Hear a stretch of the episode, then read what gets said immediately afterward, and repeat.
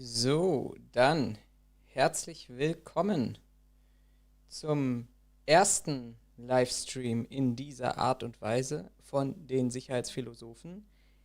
Herzlich willkommen an dieser Stelle hier.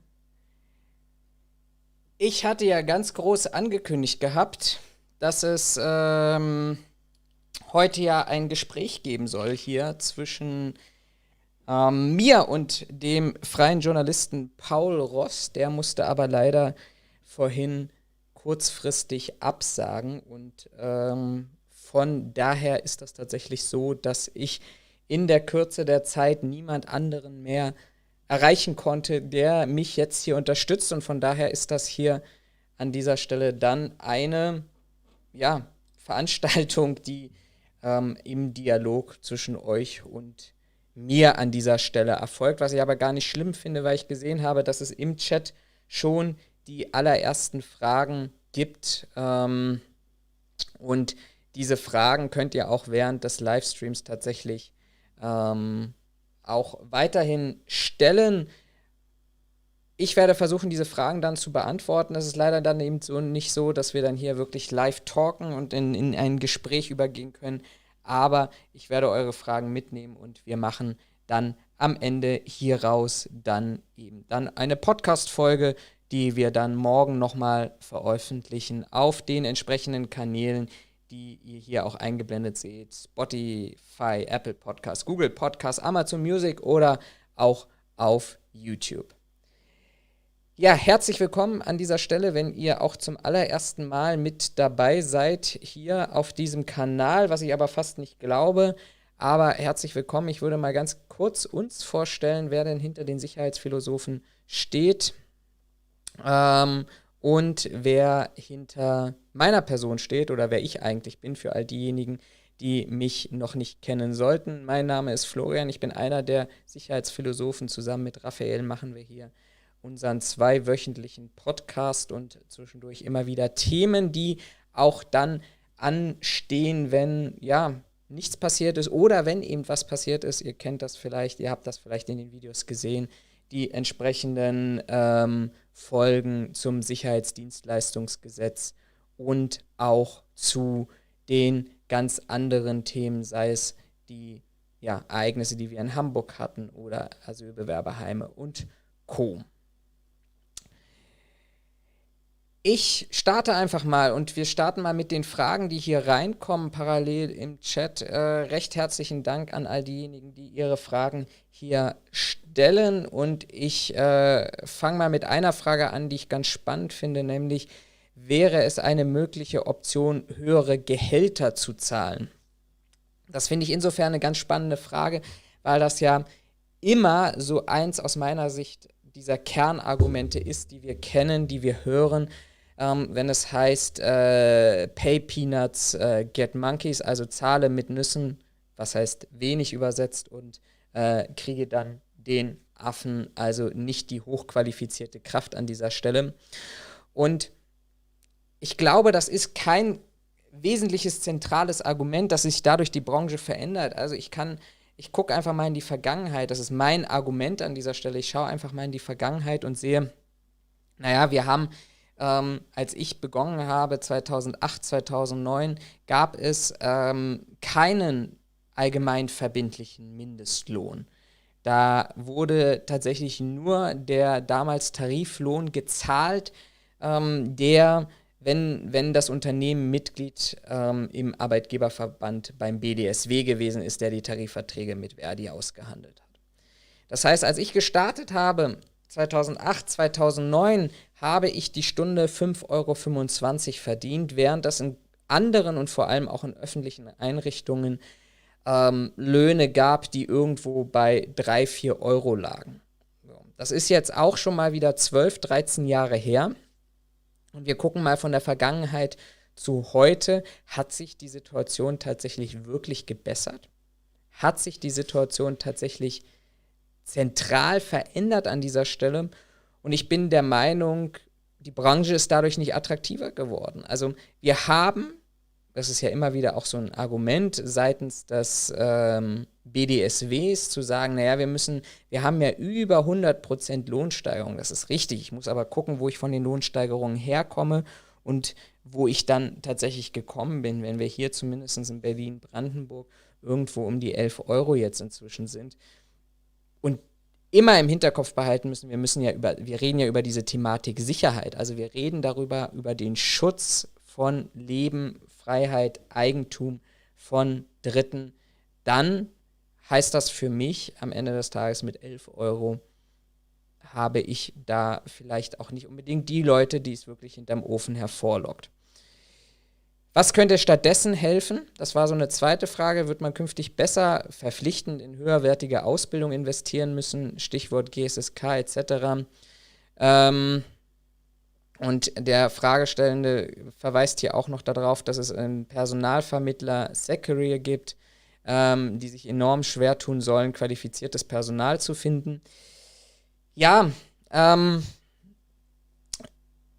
da sind wir momentan tatsächlich an, an, an so einem Scheidepunkt angekommen, wo es ja darum ging, und ich bin der festen Überzeugung, dass das tatsächlich auch diese Diskussion ja jetzt erstmal vorläufig gestoppt ist und beendet wurde, ähm, hinsichtlich der Thematik, dass wir im Sicherheitsdienstleistungsgesetz die Vertreter, die im Sicherheitsdienstleistungsgesetz dabei sein wollten und auch in den Workshops mit dabei waren, ja einen anderen Qualifikationsstandard gefordert haben. Ähm, der BDSW beispielsweise spricht in seinem Eckpunktepapier von einem ähm, äh, von einer Basisqualifikation. Und diese Basisqualifikation ähm, ist tatsächlich auch noch nicht konkret ausformuliert worden und man hört so aus den Kreisen und aus den Arbeitskreisen heraus, dass sich auf der einen Seite die Arbeitsgruppe, die sich besonders schwer damit tut, die ähm, die aus dem Bereich der Bildungsträger kommen, die sehr hohe Ansprüche und sehr hohe Anforderungen haben sollen gegenüber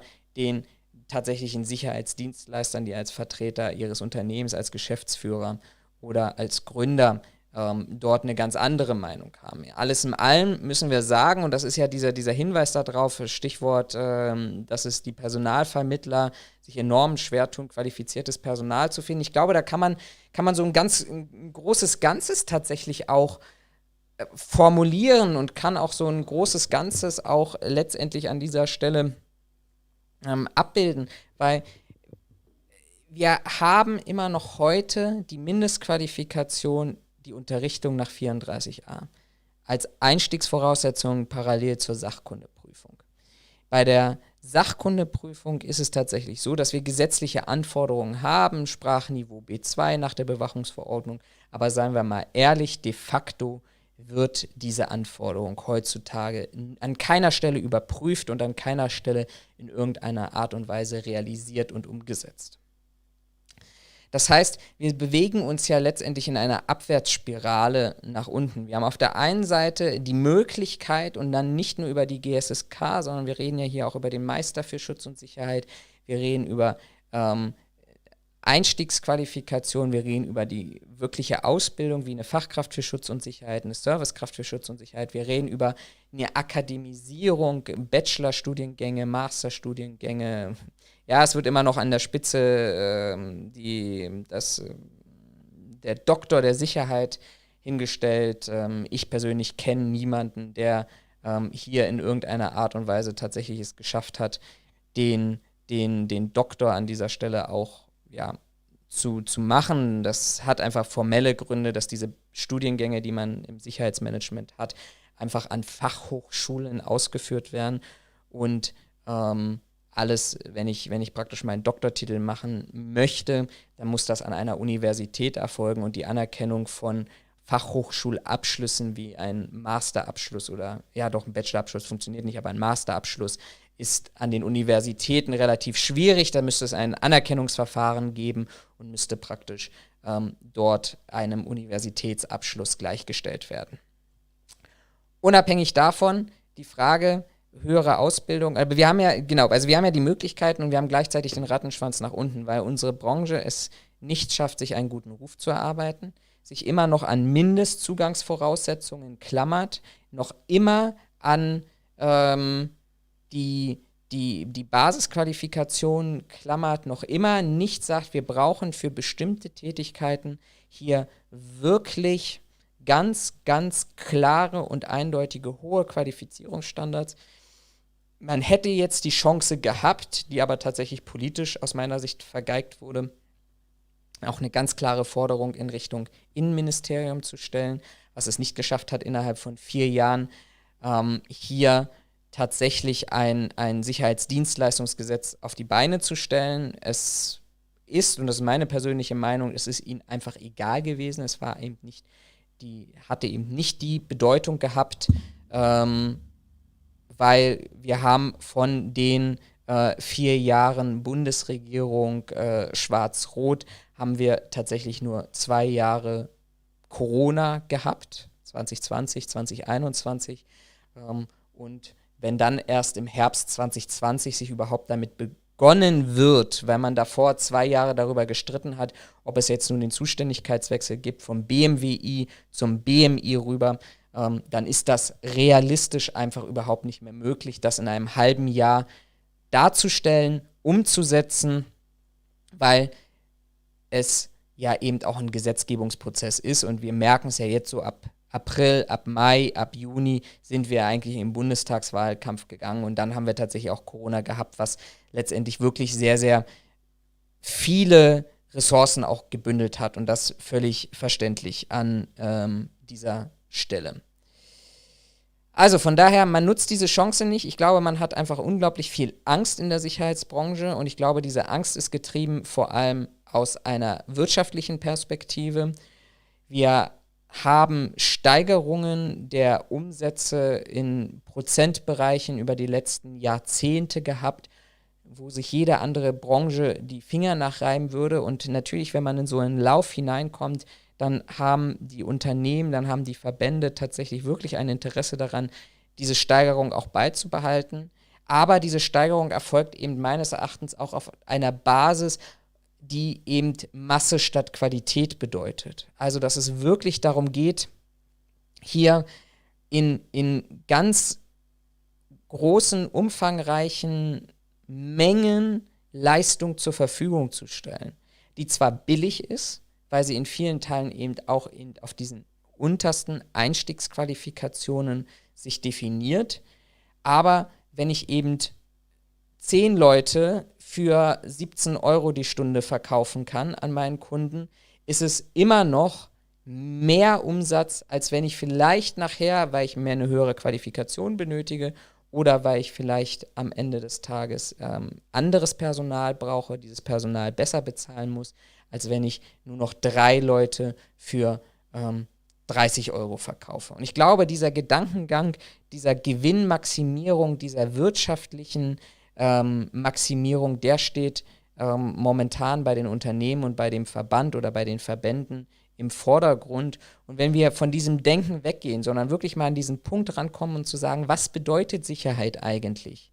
Und uns dann heute nur mal alleine in diesen Gesetzestext hineinschauen, nämlich in den ähm, Bereich des 34a, der da sagt, Schutz von fremden Leben, Eigentum, Rechtsgütern, alles das für eine Einstiegsqualifikation. Ich weiß es nicht, wie es bei euch ist. Bei uns ist es tatsächlich so, ähm, dass es in Berlin-Brandenburg im Tarifvertrag heißt, dass die ähm, Sachkundeprüfung und die Unterrichtung nicht nur eine Einstiegsqualifikation ist, sondern die werden im Tarifvertrag bezeichnet mit den ähm, mit der Bezeichnung Hilfsarbeiter, Hilfskraft. Klar, es ist eine Einstiegsqualifikation, die am Ende des Tages dazu führt, dass eben man unterstützende Leistung erbringt. Man erbringt eben keine Facharbeiterleistung.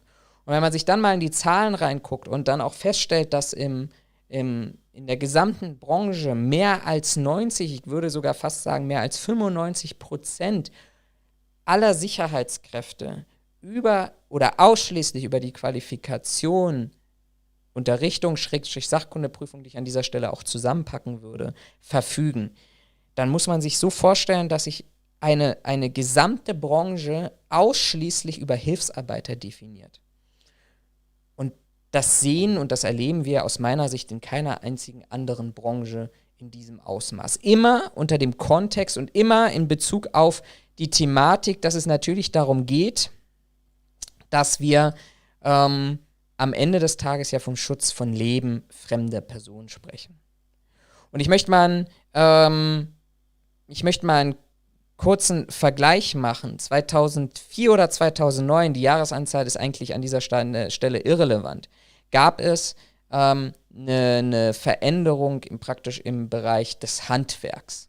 Und die Bundesregierung hat entschieden, dass man für bestimmte Berufe eine Meisterpflicht benötigt, um diese auszuführen.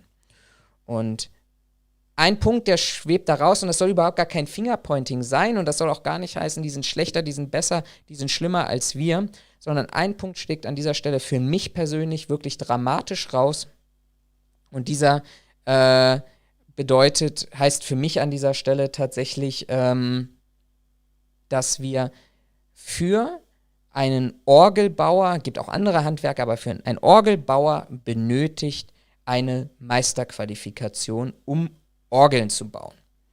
Und es soll jetzt tatsächlich kein Fingerpointing sein ähm, an dieser Stelle, sondern es soll wirklich an dieser Stelle mal in einen Vergleich hineingehen, nämlich in den Vergleich der einzelnen Tätigkeiten. Jetzt bin ich selber kein Orgelbauer und deshalb bin ich tatsächlich vielleicht mal an dieser Stelle etwas pauschaler unterwegs, aber ich sage mir, naja, wenn ein Orgelbauer Mist baut in seinem Job, was ist das Schlimmste, was an dieser Stelle passieren kann? Die Tasten klemmen, die Orgel gibt schiefe Töne, die Orgel funktioniert nicht, die Orgel ist falsch gestimmt, alles das. Aber der Gesetzgeber sagt, dieser Orgelbauer ist so eine enorm wichtige Tätigkeit und verlangt tatsächlich, ähm, dass wir hier eine Meisterqualifizierung brauchen. Und jeder, der sich mal mit dieser Meisterqualifizierung beschäftigt hat, der weiß, dass diese Meisterqualifizierung tatsächlich am Ende des Tages eine sehr, sehr hohe Standards setzt, nämlich Fortbildung, Qualifikation, entsprechende Jahre an Erfahrung etc. etc. Und dann stellen wir dem gegenüber einen Mitarbeiter, der für das Leben von fremden Personen schützen soll und einstehen soll. Und bei dem sagen wir jetzt plötzlich, nee, also wir brauch, du brauchst keine Berufsausbildung, du brauchst keine Qualifikation, du brauchst nur diese Einstiegsqualifizierung und dann darfst du das machen.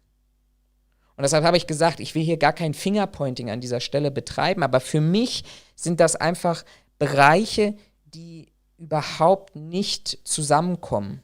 Nämlich, ich, krieg, ich kriege es nicht nachvollziehen, warum brauche ich jemanden, oder ich kriege es nicht nachvollzogen, warum brauche ich jemanden, der tatsächlich eine Einstiegsqualifikation hat, wo es vollkommen ausreichend ist, den sogenannten Sitzschein abzuabsolvieren und auf der anderen Seite jemand, der in Anführungsstrichen nur, und ich hoffe, mir ist da gar keiner böse, sondern versteht das auch wirklich in der Form, ähm, wie, wie ich es an dieser Stelle hier auch meine. Orgelbauer ist auch wichtiger Beruf und auch wirklich schön und ich liebe es auch, zu Weihnachten in der Kirche zu sitzen, an Heiligabend und die Orgelmusik zu hören. Aber er hat keinen Auftrag zum Schutz von Leben und Eigentum.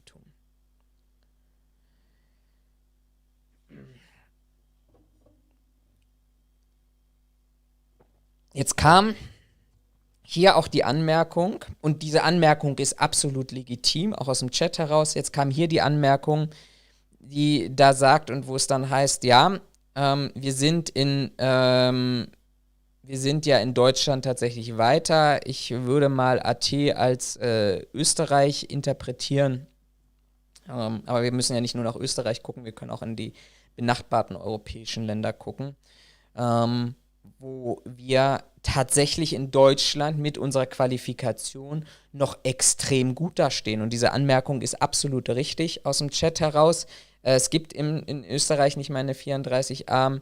Ähm, da sind wir in Deutschland noch einen großen Schritt voraus. Wie wird das außerhalb von Deutschland, im Ausland auch noch was angedacht ähm, in puncto Qualifizierung und Fort- und Weiterbildung? Ähm, also es ist tatsächlich so, das ist zumindest mein letzter Stand, aber ich denke, daran dürfte sich tatsächlich nicht viel geändert haben, dass wir, auch wenn wir oft über Deutschland meckern, ähm, in Deutschland tatsächlich weit voraus sind, was die Qualifikation und die Mindestanforderung angeht im Vergleich zu anderen europäischen Ländern. Es gibt eine, jetzt muss ich mal tatsächlich gucken, ob ich darauf gerade hier parallel Zugriff habe, weil, weil das hier bei mir liegt, aber äh, liegt nicht bei mir. Deshalb ähm, muss ich mal gucken, dass ich, ob ich das parallel schnell rausfinden kann. Ähm, aber es ist tatsächlich so, dass es eine Auswertung gab ähm, einer europäischen Studie oder Analyse, die sich ähm, damit beschäftigt hat, ähm, wie die Anforderungen in Deutschland ähm, im Vergleich zu dem restlichen ähm, ähm, zur restlichen europäischen Welt sich verändert hat und ähm, wir hier einen Vergleich haben, der dann wiederum sagt, ja, Deutschland ist weit voraus. Ich glaube, wenn ich das richtig gesehen habe, ähm, sind wir in Deutschland damit auf Platz 10 im europäischen Vergleich, was die Anforderungen angeht. Ähm, nämlich, dass andere Länder tatsächlich nicht diese Anforderungen haben und dass andere Länder tatsächlich nicht so, ja, kann man sagen, so weit sind wie Deutschland. Ähm, Frage ist an dieser Stelle berechtigt. Ähm, aber es ist tatsächlich so. Wir haben wenigstens eine Mindestqualifizierung wir haben wenigstens ähm, eine mindestgesetzliche Anforderung. Ähm, man diskutiert gerade in Österreich, da habe ich gestern Abend einen Beitrag darüber gelesen, ähm, dass es ja dort auch diverse Vorfälle jetzt in der Vergangenheit gegeben hat, wo es dann eben auch um sexuelle Belästigung ging ähm, äh, bei, bei Veranstaltungen. Und dass man in Österreich, so berichtet beispielsweise gestern Abend der, der, der Standard, ähm, weiterhin es nicht geschafft hat, dass man dort einheitliche Zugangsvoraussetzungen hat. Das sieht übrigens in der Schweiz ähnlich aus. Ähm, da soll, korrigiert mich, äh, wenn ich das jetzt falsch sage, aber da soll die, ähm, das Sicherheitsrecht tatsächlich auf Kantonsebene, in Deutschland wäre das Bundeslandsebene, ähm, erfolgen, was natürlich innerhalb der Schweiz auch nochmal eine Harmonisierung relativ ähm, kompliziert macht und das relativ schwierig macht. Ähm, und nochmal bezogen auf Österreich ist es tatsächlich so, dass es ähm, keine gesetzliche Ausbildung in diesem Bereich gibt. Ähm, es gibt inzwischen, so berichtet zumindest äh, der Standard und in Bezug auf äh, der Verband der Sicherheitsunternehmen Österreichs, ähm, tatsächlich ähm, im Koalitionsvertrag, äh, im aktuellen Koalitionsvertrag der österreichischen Bundesregierung tatsächlich den Passus, dass man ähm, eine standardisierte Grundausbildung einführen möchte und dabei gleichzeitig die Schaffung von klaren und verbindlichen Qualitätsstandards. Ähm, aber wie eben auch beim Sicherheitsdienstleistungsgesetz in Deutschland ist es tatsächlich so, dass ähm, bisher nichts passiert ist. Was ich ganz spannend finde, aber an dieser Stelle, um nochmal nach Österreich zu gucken, ist es, dass ähm, Österreich ja die Intention nicht aus der Regierung kommt, sondern die Intention kommt von den einzelnen Sicherheitsunternehmen, die gesagt haben, es hilft uns nichts mehr, es bringt uns nichts mehr, wenn wir am Markt so agieren, wie es tatsächlich ähm, ja momentan der Fall ist, weil wir ähm, dann eben auch heute bei den gestiegenen Anforderungen an unser Personal, an die, die, die umfassenderen Aufgaben an unserem Personal tatsächlich auch eben eine entsprechende Ausbildung und Qualifikation benötigen. Ähm, es gibt derzeit, vielleicht auch nochmal ganz interessant, es gibt derzeit in Österreich ein Forschungsprojekt ähm, am FH Campus Wien. Wer sich das mal nachlesen möchte, einfach mal danach googeln. Ähm, und dort werden gerade Vorschläge für eine Ausbildung in Österreich formuliert und sollen jetzt tatsächlich auch im Herbst präsentiert werden. Man geht derzeit äh, danach aus, und da wären wir auch wiederum in Deutschland weiter, dass man wohl erstmal eine 16-stündige, also es sind zwei Tage, früher war der erste Hilfekurs zwei Tage, bis man heute ihn dann auf acht Stunden runtergeschoben hat, aber dass man eine 16-stündige Basisausbildung ähm, dort umsetzt. Aber, und das finde ich ganz, ganz spannend, ähm, es soll vor allem eine Sensibilisierung für sexuelle Übergriffe geben, was mich zu der Frage bringt, ähm, inwiefern das tatsächlich für eine für einen Sicherheitsmitarbeiter, für einen qualifizierten Sicherheitsmitarbeiter an dieser Stelle auch, ja, es ist wichtig, aber macht das dann die Jobausbildung besser, wenn er im Werkschutz sitzt oder wenn er in einer Citystreife unterwegs ist oder ob er in Bahn und Bussen unterwegs ist? Würde ich jetzt erstmal anzweifeln, aber gut. Ähm, das soll an dieser Stelle auch tatsächlich nicht meine Aufgabe sein. Ich glaube, wir haben in Deutschland viel zu viel zu tun. Ähm, dass, dass wir selber die Probleme haben. Aber tatsächlich, Österreich entwickelt sich, aber macht auch hier wieder nicht den Sprung, was ich einfach an dieser Stelle wirklich nicht verstehen kann, warum man oder warum die Branche ähm, so ein Problem damit hat, tatsächlich zu sagen, komm, wir, wir, wir, wir entwickeln uns jetzt weiter. Also an dieser Stelle ist für mich auch nicht das Argument im Vordergrund oder steht für mich auch nicht im Vordergrund, ähm, dass ähm, wir hier irgendwie weniger Umsätze machen. Das, also anders formuliert an dieser Stelle. Das, das, ich glaube, das formuliert ja niemand so, aber ich glaube, das Hauptargument an dieser Stelle ist tatsächlich, dass man Angst hat davor, dass es zu wirtschaftlichen Einbußen kommt. Jetzt muss ich an dieser Stelle mich selber mal oder müssten wir uns alle selber mal hinterfragen und müssen uns mal hinstellen und sagen, okay, ist jetzt Wirtschaftsoptimierung der Punkt, den wir auch tatsächlich erreichen wollen? Oder ist es tatsächlich auch die Frage der Sicherheit? Also, wir, was, was wir brauchen, ist aus meiner Sicht in Deutschland, aber gerne auch auf europäischer Ebene eine nationale oder eine europäische Sicherheitsstrategie. Wer die Bilder aus Wembley gesehen hat zu, zum EM-Finale in England und sich an dieser Stelle nicht gefragt hat, was wäre denn gewesen, wenn diejenigen, die dort über den, die, die, die Sicherheitskräfte überrannt haben, die, die Polizisten überrannt haben, die getreten, geschlagen, zu den äußersten Gewaltausbrüchen dort tendiert haben, wenn das nicht vielleicht am Ende des Tages auch hätten Terroristen sein können oder andere Menschen, die an dieser Stelle Böses wollen, und zwar richtig Böses und nicht nur in, ähm, in den Bereich des Stadions hineinzukommen, um ein Fußballspiel zu sehen, und da stehen dann an vorderster Stelle Sicherheitskräfte, ähm, die ja, wie auch immer, nicht auf diese Situation agieren können. Aber Hauptsache, wir haben Sicherheit davor. Ist das vielleicht nicht in solchen Situationen nicht auch Aufgabe des Staates, so etwas zu schützen? Also Fragen über Fragen an dieser Stelle, aber momentan geht es eher darum, Hauptsache Umsatz. Und dann frage ich mich, wie ein Unternehmer da auch ruhig schlafen kann, wenn er am Ende des Tages weiß, dass er eigentlich dadurch, dass er einen Auftrag übernimmt, dass er Aufgaben und Funktionen übernimmt, für die ein Sicherheitsmitarbeiter vielleicht wirklich nicht qualifiziert ist, für den er aber auch vielleicht nicht gedacht ist, nicht angedacht ist, ähm, aber sein Mitarbeiter das ausführt. In der Hoffnung, es ist ja noch immer alles gut gegangen.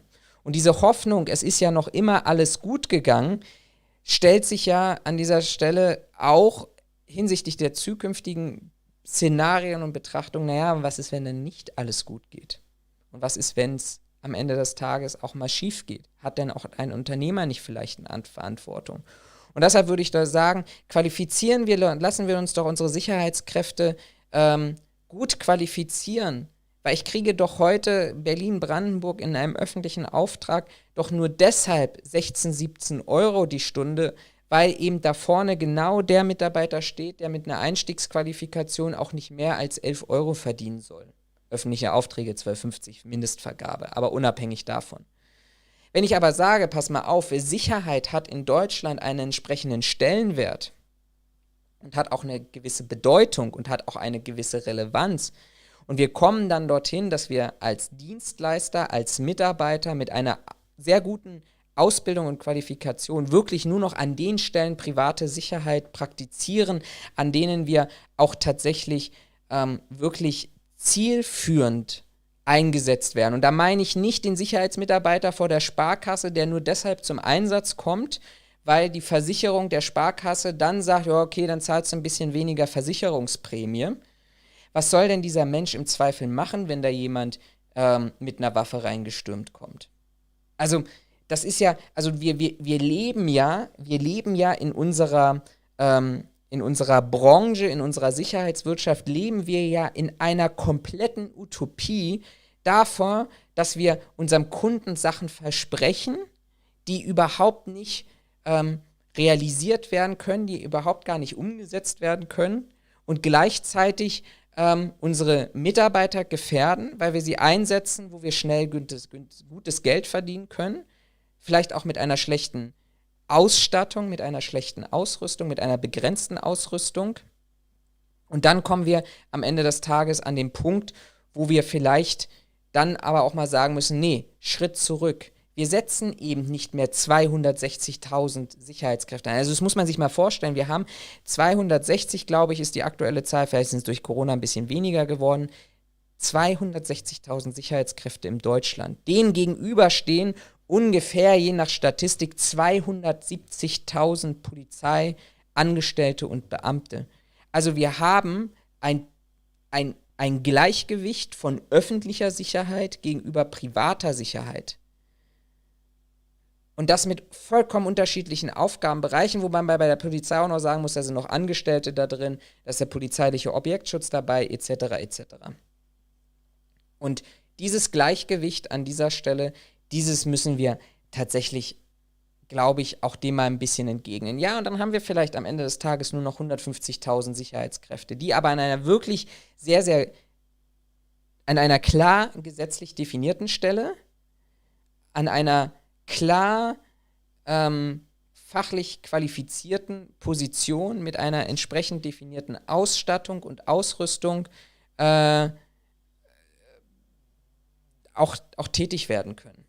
Und dann verlange ich, kann ich aber dann auch vielleicht dorthin kommen als Unternehmer und zu sagen, nee, pass mal auf, wenn du Kunde wirklich der Meinung bist, du brauchst jetzt Sicherheit, und zwar Sicherheit so, nicht mehr 34a Sicherheit, sondern hochwertige, qualifizierte Sicherheit an dieser Stelle, dann zahlst du aber auch bitte 40, 50 Euro die Stunde. Und wenn ich 40, 50 Euro äh, die Stunde verlangen kann, gegenüber vielleicht dann 16 Euro die Stunde, dann habe ich doch auch wieder einen, äh, äh, äh, kriege ich doch mit einem Sicherheitsmitarbeiter den Umsatz, wofür ich vielleicht vorher zwei oder drei gebraucht habe. Also von daher, für mich ist das eine Milchmädchenrechnung, für mich ist das ähm, heuchlerisch, muss ich auch ganz ehrlich an dieser Stelle sagen. Und das würde ich auch tatsächlich an dieser Stelle auch so deutlich formulieren. Für mich ist das absolut, absolut, absolut heuchlerisch. Ähm, weil wir wollen immer ähm, sagen, wir wollen immer Teil, wir wollen immer bei den Großen mitspielen. Das hat man ja auch bei Corona gesehen. Wir wollen, wir wollen, wir sind der Partner der, der Behörden. Wir sind mit dabei ähm, wir unterstützen den Staat in der Pandemiebekämpfung und kommen dann um die Ecke und wer, wer das vielleicht mitbekommen hat auf meinem Kanal hier oder auf Twitter oder auf Facebook damals noch oder Instagram, Gleichzeitig schickt der BDSW neben dieser Formulierung, wir gehören zur kritischen Infrastruktur. Wir sind wichtig, wir sind enorm wichtig, wir gehören, wir gehören nicht vergessen, wir wollen mit den Behörden, mit dem großen Bruder auf einer Stelle stehen. Und gleichzeitig schickt der BDSW ein Schreiben rum, dass man eigentlich auch gar keine Sachkundeprüfung für die Tätigkeiten in der Corona-Pandemie-Bekämpfung vom Super. So, da war der Stream ganz kurz weg gewesen, äh, aber ich sollte jetzt wieder äh, mit an Bord sein. Da ist offensichtlich das Internet äh, weg gewesen. Ähm, ich schreibe das mal ganz kurz in den Chat hinein. ähm, dass alle wissen, dass das auch tatsächlich jetzt weitergeht. Also, ähm, wo war ich gerade stehen geblieben, bevor das Internet weg war? Ähm, ja, also wir wollen immer mit den Großen mitspielen ähm, und wollen immer dabei sein und wir wollen immer, immer bei den, ähm, ja, ich sag mal, den, dem großen Bruder mitspielen. Und am Ende des Tages versuchen wir uns wirtschaftlich immer so weit zu knechten, dass möglichst viele einen Auftrag bekommen.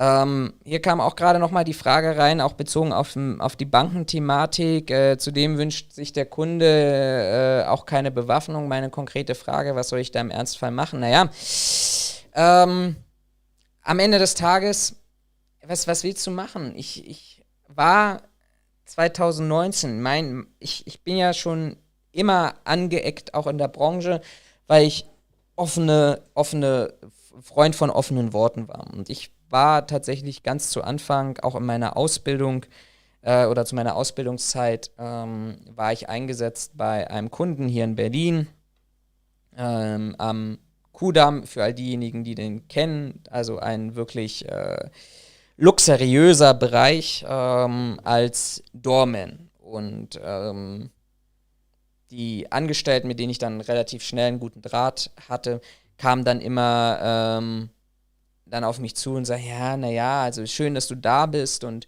ähm, ich fühle mich dadurch sicherer und ähm, da kann uns ja jetzt nichts mehr passieren und ähm, das funktioniert alles. Und äh, dann gab es auch den einen oder anderen, jetzt bin ich, wer das sieht, ich bin jetzt hier nicht unbedingt der Bär, der dann davor steht. Und er sagte, naja, aber ja, ob du im Notfalls beim, beim Raubüberfall mich, mich schützen kannst. Dann gucke ich sie an wirklich total nett und auch überhaupt gar nicht böse gemeint. Ich sage, naja, was, was, was wäre denn deine Vorstellung von Sicherheit? Und dann sagt sie zu mir, naja, also ich muss ehrlich sagen, ich würde mich schon deutlich sicherer fühlen, wenn hier jemand steht, der zwei Meter mal zwei Meter groß ist. Und ich sage dann zu ihr, okay, und was soll dieser Mensch machen, wenn du jetzt hier angegriffen wirst? Er soll mich verteidigen. Ich sag, also ich werde dir jetzt nicht verraten, wie viel oder wie wenig Geld ich hier bekomme. Aber was glaubst du denn, was dein Chef meinem Chef zahlt dafür, dass ich hier stehe? Und dann hat sie so überlegt und dann war relativ auch schnell, und das ist ja das Spannende immer, also die Erwartung zu haben auf der einen Seite, aber gleichzeitig dann zu sagen, naja gut, ähm, aber ja, so um, um die 20 Euro. Ich wusste es damals nicht, keine Ahnung. Also von daher konnte ich mich da an dieser Stelle ehrlich machen. Ich sage, gut, jetzt überleg mal, wenn dein Chef 20 Euro die Stunde für mich hier bezahlt. Was glaubst du denn, wenn ich eine Dienstkleidung habe und auch hier nicht nur ähm, mit Nike-Schuhen und so, sondern wir standen ja dort auch im Anzug, ähm, ein Diensttelefon habe, einen eingerichteten Arbeitsplatz habe. Was glaubst du denn, wie viel, ähm, wie viel dann hier übrig bleibt? Und dann sagt sie, oder wie viel ich dann verdiene. Dann sagt sie, ja, ich weiß es nicht, irgendwie 10 Euro. Ich sage, 10 Euro wäre schön, selbst wenn ich kein Auszubildender wäre, aber ähm, 10 Euro locker nicht. So. Und dann guckt sie mich an und dann merkst du bei ihr, wie es bei zu denken anfing. Und ich sage, du, ganz ehrlich, selbst wenn ich hier 20 Euro bekomme, deine Erwartung ist, da stürmt jemand jetzt mit einer Waffe rein und das ist Kudam, ihr kennt das vielleicht, zumindest die, die aus Berlin kennen oder die, die sich zumindest ab und zu mal ähm, mit einer äh, mit den Berichten davon über auch damals schon mit Überfällen ähm, beschäftigt haben, Drogenmilieu durch den Bahnhof Zoo dort in der Nähe.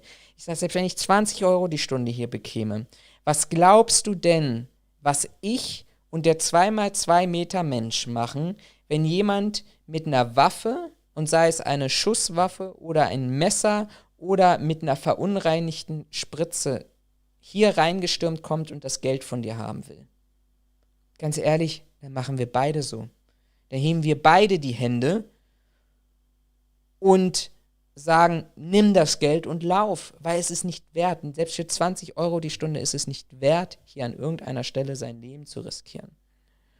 Und das, das erleben wir in unserer Gesellschaft ja immer häufiger, dass wir irgendwie an einen Punkt kommen, wo wir Sicherheit haben wollen. Der Kunde möchte aber irgendwie nicht wirklich dafür zahlen, hat aber die Erwartung und die Vorstellung. Ich glaube, da müssen wir, da müssen wir wirklich auch als Branche und als Dienstleister unterbinden.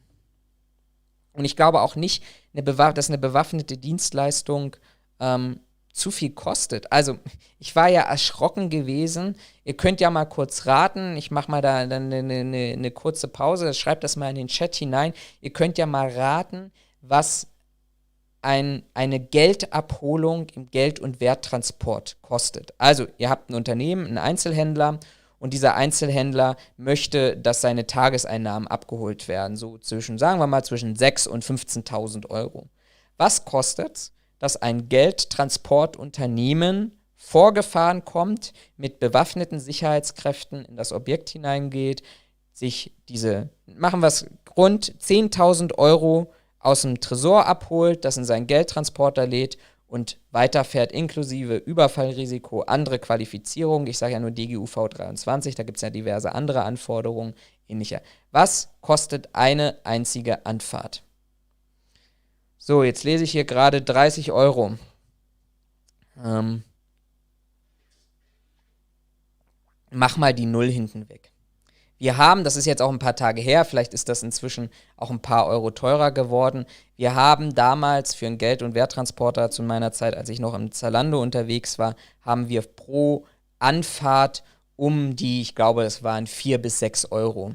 Da kommt jemand ähm, für 4 Euro vorgefahren, um 10.000 Euro bewaffnet abzuholen und diese dann ähm, mit deinem Geld noch durch die Stadt zu fahren, mehrere Stunden, um das dann an die Bank oder an Geldzählung oder sonst irgendwo hinzubringen. Also ich glaube, dass der Kostenfaktor eine gewisse andere Rolle, also eine untergeordnete Rolle an dieser Stelle spielt. Ich glaube, es spielen zwei Rollen eine, oder zwei Faktoren eine entscheidende Rolle. Erstens, wir haben, und da bin ich sehr froh in Deutschland drüber, ein sehr, sehr strenges und stringentes Waffengesetz. Dieses strenge und stringente Waffengesetz ähm, ist auch gut so. Ich möchte, ich persönlich, das könnt ihr anders sehen, aber ich persönlich möchte tatsächlich keine ähm, keine Waffenfreiheit haben, wie wir es beispielsweise in den USA haben. Ähm, ich finde das gut, dass wir ein strenge, strenges Waffengesetz haben. Ähm, und ich glaube auch deshalb, oder deshalb ist ja, wir müssen ja eine Bedürfnisanmeldung als Sicherheitsunternehmen machen, wir müssen konkrete Aufträge vorlegen und diese konkreten Aufträge sind ja relativ begrenzt, wo wir tatsächlich wirklich als Sicherheitsdienstleister auch eben, ja, ähm, wirklich tätig werden können mit Waffen. Der zweite Faktor ist, und das ist für, äh, ja, ich, ich, ich, stocke gerade, das kann nicht sein, denn der Mitarbeiter kriegt ja schon 12 Euro die Stunde brutto. Der, ja, das ist richtig. Ähm, das geht jetzt hier nochmal um Geld- und Werttransport aus dem Chat heraus. Aber ähm, er, er holt ja nicht eine Stunde, er holt ja nicht eine Stunde das Geld ab sondern die Mitarbeiter gehen rein, holen das Geld, machen den Papierkram, laden das Geld ein ins Auto und fahren weiter. Das heißt, so ein, so ein, so ein beim, beim Einzelhandel das Geld abzuholen, dauert vielleicht nicht länger als 20 Minuten. Ähm, von daher macht der Geld- und Werttransporter an dieser Stelle ähm, Umsätze dadurch, dass er möglichst viele Kunden in möglichst einer kurzen Zeit beliefert bzw. abholt. Und ähm, wenn du das dann hochrechnen würdest und sagen, okay, so ein Transport kostet 20 Minuten, äh, sind 20 Minuten, kostet 4 Euro, dann müsstest du es mal drei rechnen, dann wärst du bei 12 Euro die Stunde, was so eine Abholung kostet. Aber über die Masse herweg ähm, ist das dann tatsächlich. Also es geht ja hier in Geld- und Werttransport, wird ja nicht abgerechnet nach Stundenleistung, sondern wird, also gibt es sicherlich auch, wenn es so Spezialaufträge oder ähnliches sind, aber wenn ich mir Geld bestelle oder beziehungsweise ähm, Geld ähm, abholen lassen möchte, dann geht es tatsächlich um die Abholung, zumindest mit den Unternehmen, mit denen ich zusammengearbeitet habe. Ähm, aber jetzt nochmal zurückzukommen auf die Faktoren, die wir an dieser Stelle hatten. Also die Faktoren sind ja auch nicht nur, dass, dass wir ein sehr strenges Waffengesetz haben, dass wir das eindeutig nachvollziehen und belegen müssen, warum wir private Sicherheitskräfte benötigen, die tatsächlich ein, ein, äh, eine Schusswaffe tragen möchten. Und dann muss man ja auch ganz ehrlich sagen, sagt mal, wollt ihr Menschen oder einer Branche, die sich zu 90 Prozent, mehr als 90 Prozent zusammensetzt aus Hilfsarbeitern, wollt ihr den allen wirklich oder jedem zweiten eine, eine Waffe in die Hand drücken? Also da sind wir ja wieder bei dieser Abwärtsspirale, die ich ja vorhin schon gesagt habe. Wenn wir eine höhere Qualifikation haben, und ich mache mal jetzt die Aufwärtsspirale, wenn wir eine höhere Qualifikation haben, wenn wir neben der höheren Qualifikation mehr oder ausschließlich nur noch Aufträge haben, wo es wirklich darum geht, Sicherheit zu füllen oder Sicherheit zu erbringen.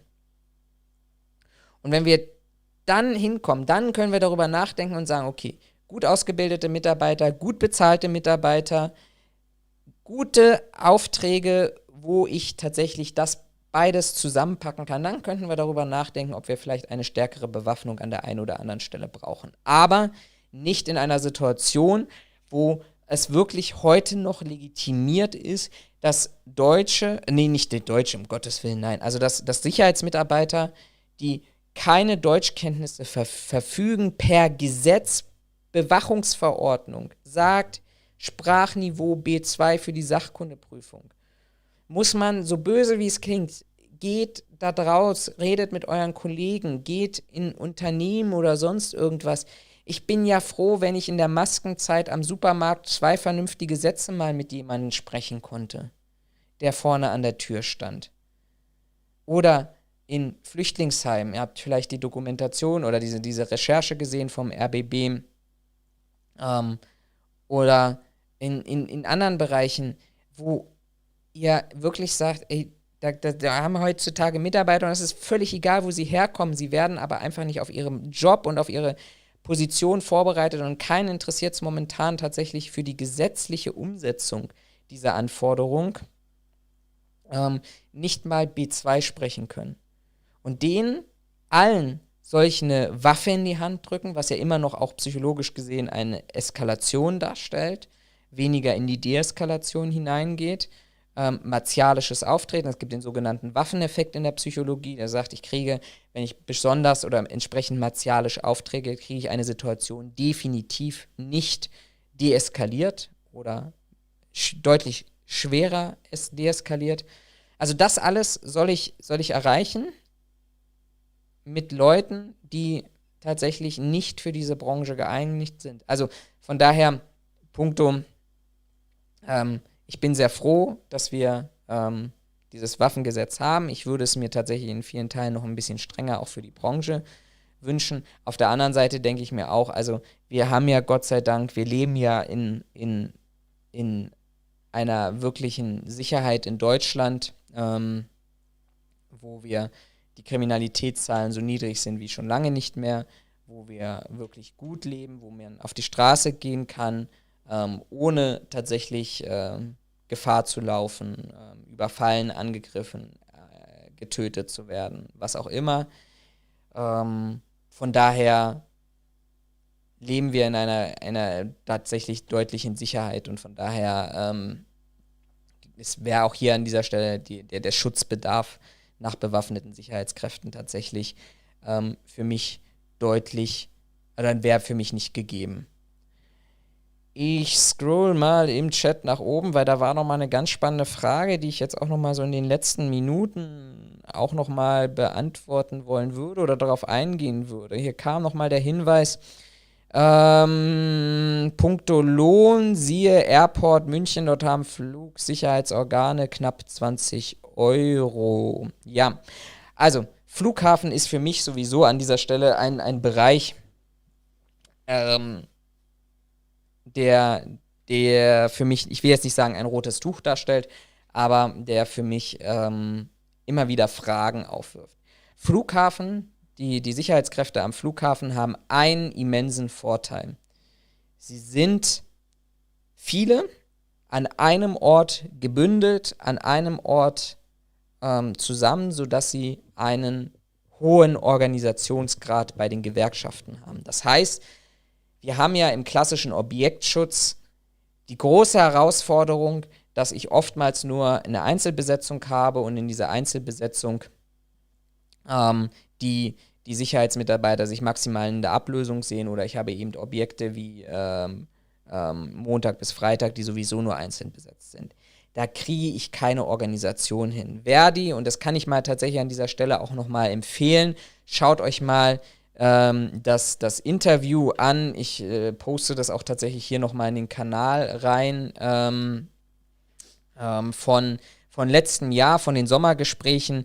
Da habe ich mit dem damaligen, der ist dann nach Hannover gegangen, aber mit dem damaligen ähm, Verdi-Bundesvorsitzenden ähm, gesprochen. Und zwar ähm, mit dem Arno Peukes, genau. Und mit dem Arno Peukes habe ich gesprochen zu den unterschiedlichsten Punkten. Da war auch damals das Sicherheitsdienstleistungsgesetz spielte eine Rolle, aber eben auch vor allem Organisationsgrad ähm, in der Sicherheitsbranche. Und da sagte dann zu mir, ja, wir kriegen das, wir kriegen das im Objektschutz nicht hin, wir kriegen das nur im Flughafen hin. Und das ist ein, ein riesiges Problem. Und der Flughafen verdient ja in München oder ich glaube, man will ja dorthin kommen. Man hat ja, glaube ich, jetzt erstmal vor, vor wenigen Wochen tatsächlich vereinbart, dass es einen bundeseinheitlichen ähm, ähm, Mindestlohn geben soll für Flughäfen, ähm, der, glaube ich, auch irgendwo bei zwischen 17 und 20 Euro pendelt. Aber das kommt ja nicht daher, dass die anders, die sind anders qualifiziert, aber eine höhere Gefahr haben, ein deutlich höheres Risiko haben, dass sie andere Erfordernisse mitbringen, dass sie alle mit Abitur da stehen müssen oder sonst irgendwas, sondern es kommt allein dorther, weil es sich geschafft hat, der, ähm, dass, dass sich die, die Mitarbeiter am Flughafen zu organisieren und wenn sie organisiert sind in einer Gewerkschaft, dann können sie auch streiken und Flughafen merkst du auch sofort die Auswirkungen, wenn dort zu, zu den Sommerferien gestreikt wird, dann ist diese, dann sind diese Tarifverhandlungen relativ schnell auch zu Ende, weil ähm, wir dann auch ähm, ja, der, der öffentliche Druck deutlich, deutlich größer wird.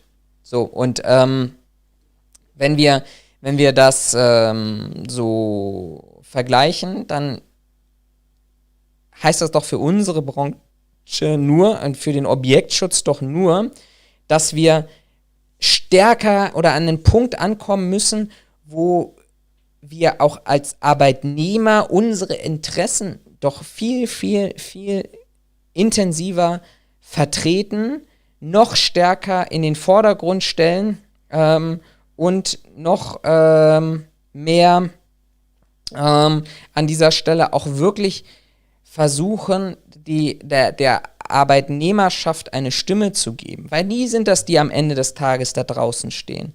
Und da muss man sich natürlich schon mal fragen, und das ist für mich am Flughafen auch nicht eine Diskussion mit, ja, sie haben eine höhere Verantwortung. Ein Mitarbeiter in der Luftsicherheitskontrolle am Flughafen macht aus meiner persönlichen Sicht den gleichen Job wie ein Botschaftsmitarbeiter oder als Sicherheitsmitarbeiter im Botschaftsdienst. Der hat dafür zu sorgen, dass eine Einrichtung geschützt wird, der ist in einer gleichen Bedrohungssituation, der ist in der, nutzt die gleiche Technik, GPA, ähm, also Gepäckprüfanlagen, Heimansonnen, Personencheck, Bodycheck etc. Das macht er doch auch alles. Warum verdient der eine 11 Euro, 12 Euro und der andere 17 oder 20 Euro? Allein deshalb, weil es eben an diesem Punkt nur darum geht, wie hoch der Organisationsgrad ist. Und wenn wir es schaffen, uns stärker gewerkschaftlich auch im klassischen Objektschutz zu organisieren und dann auch mal streiken würden an dieser Stelle, dann glaube ich, würden wir auch mehr und mehr Löhne haben. So hat Verdi oder jede andere Gewerkschaft, will jetzt hier keine Werbung für Verdi machen, Verdi hat auch an der einen oder anderen Stelle Probleme, ähm, das ähm, ist auch schon, schon schwierig, ähm, aber ähm, an dieser kann Verdi ja nicht in, in, in, die Verhandlung reingehen. Verdi kann ja nicht in die Verhandlung mit dem BDSW reingehen und sagen, ja, pass mal auf, also entweder zahlt ihr allen Mitarbeitern jetzt 10% mehr Lohn oder wir streiken morgen. Ich überspitze das jetzt mal. Ähm, dann sagt der, der, ähm, dann sagt der BDSW-Vertreter, ja, Wie hoch ist denn dein Organisierungsgrad? Irgendwo im einstelligen Prozentbereich? Hast du 5% aller Mitarbeiter sind bei dir Mitglieder? 6? 7%? Wie viel sind es denn? Und was sind denn die Auswirkungen, wenn wir streiken?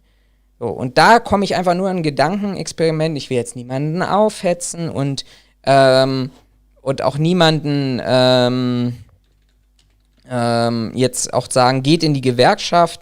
Ähm, aber es ist dieses, das ist dieses Gedankenexperiment. Wenn ihr sagt, ihr seid Gewerkschaftsmitglieder und ihr könnt, egal in welcher Position ihr seid, in den Tarifverhandlungen euren Druck ausüben, überlegt mal, wie es ist, wenn plötzlich von heute auf morgen alle Notruf- und Serviceleitstellen mal für drei Stunden streiken. Einfach nur mal gedanklich überleben, keine Alarme werden irgendwo mehr aufgeschalten. Und der BDSW hat Angst davor.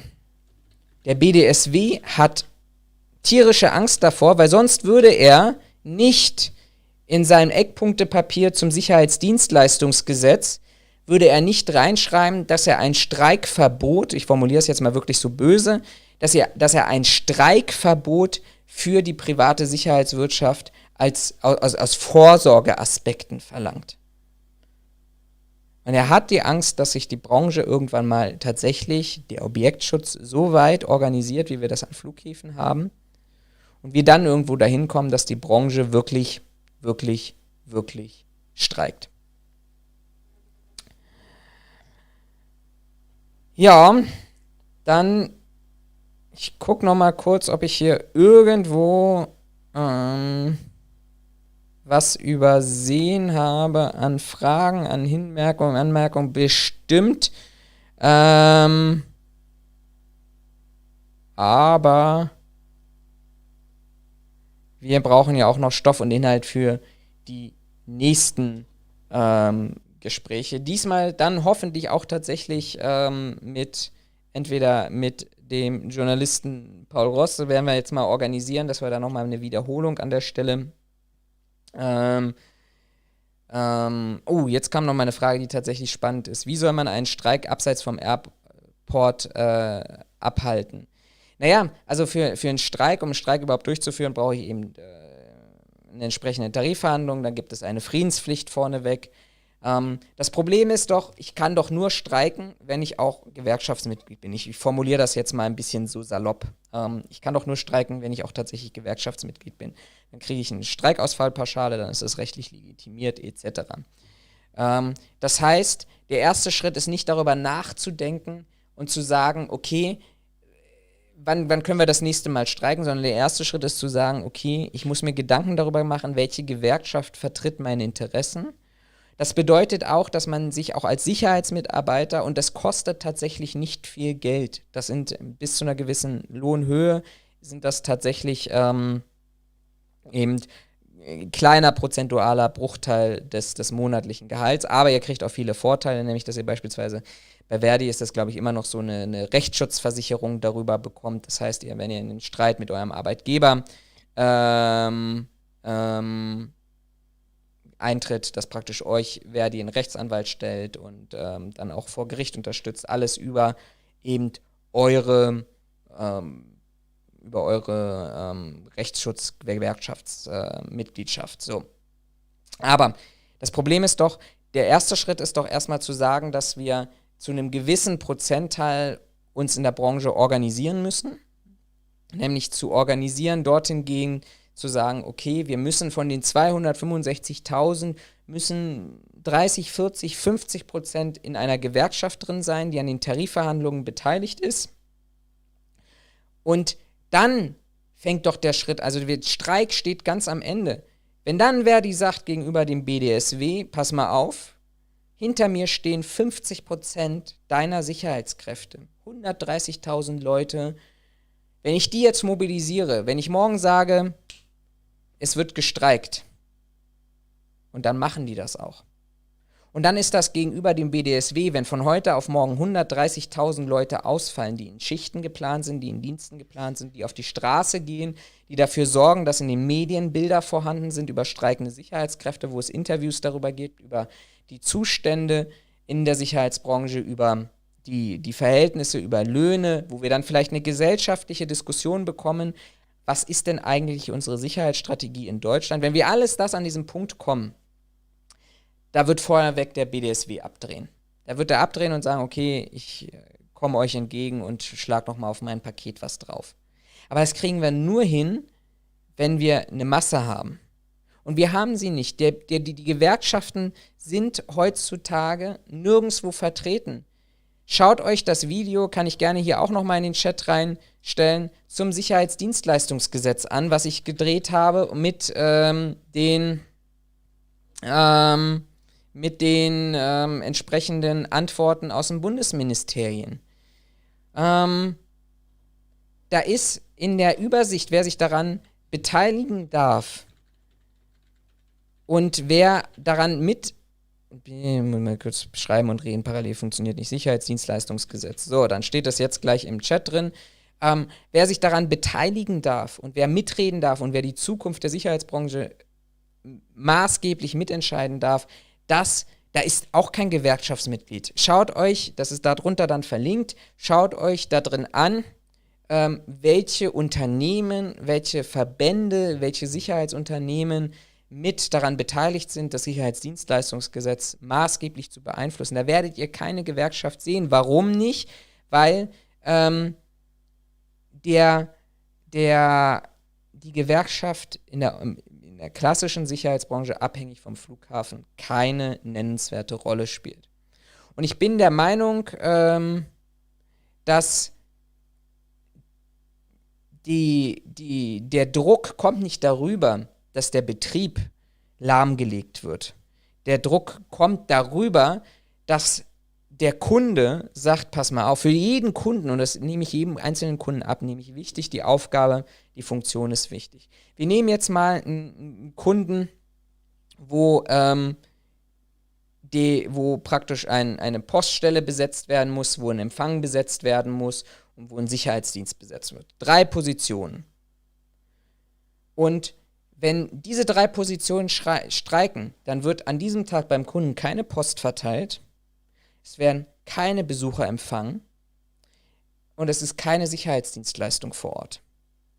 Jetzt stellen wir uns das weiter mal vor. Wir müssen uns ja, wir müssen ja nicht nur, wir sehen ja nicht nur den Sicherheitsmitarbeiter, wir haben so vielen versteckten Dienstleistungen, haben wir Sicherheitsmitarbeiter zu setzen. Ich habe, ich kenne ein, ein sehr, sehr großes Krankenhaus hier in Berlin oder eine Krankenhauskette hier in Berlin deren Telefonzentrale durch einen privaten Sicherheitsdienst besetzt wird. Was ist denn, wenn die Telefonzentrale dieses, dieses Krankenhauses nicht mehr besetzt ist, weil der Sicherheitsmitarbeiter streikt? Wer soll denn da telefonieren?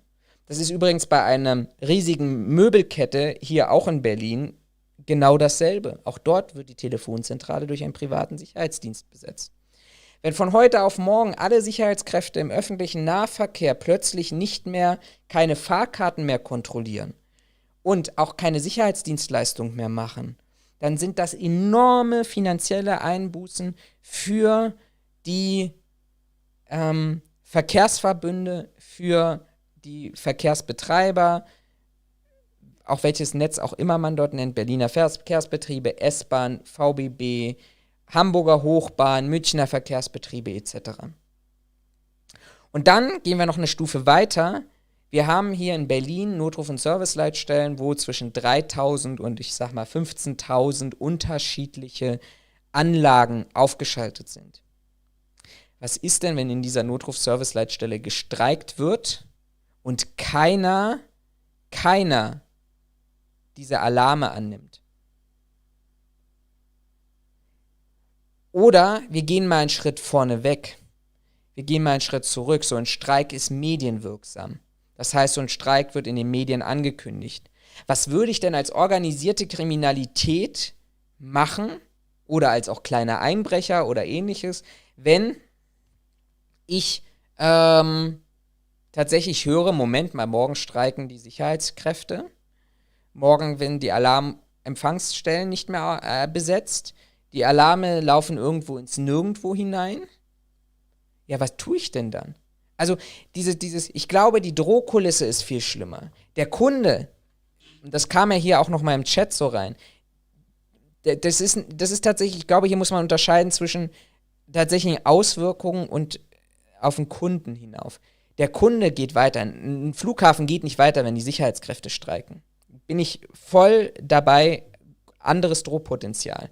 Wenn ich aber als Kunde, als Kunde im Objektschutz sehe, dass ich morgen keine Sicherheitsdienstleistung mehr habe, dass ich keinen Empfangsdienst mehr habe, keinen Postdienst mehr habe, kein, keine Telefonzentrale mehr besetzt habe und übrigens meine Alarme, wo wir ja nicht nur über Einbruchmeldeanlagen, sondern über Brandmeldeanlagen sprechen, Überfallmeldeanlagen und Co., nicht mehr bearbeitet werden können oder zumindest, dass als Drohkulisse drinsteht, dann glaube ich, ist die Drohwirkung eine ganz andere als das, woran man sich im Flughafen schon jeden Sommer gewöhnt hat. Ja, die streiken zweimal, ist zwar für die blöd, die das genau an diesem Tag trifft, aber am Ende des Tages, ähm, am Ende des Tages ähm, sind die Auswirkungen minimal und jeder weiß, dass es ein Spiel ist dazwischen. Also ich glaube, wir haben ähm, tatsächlich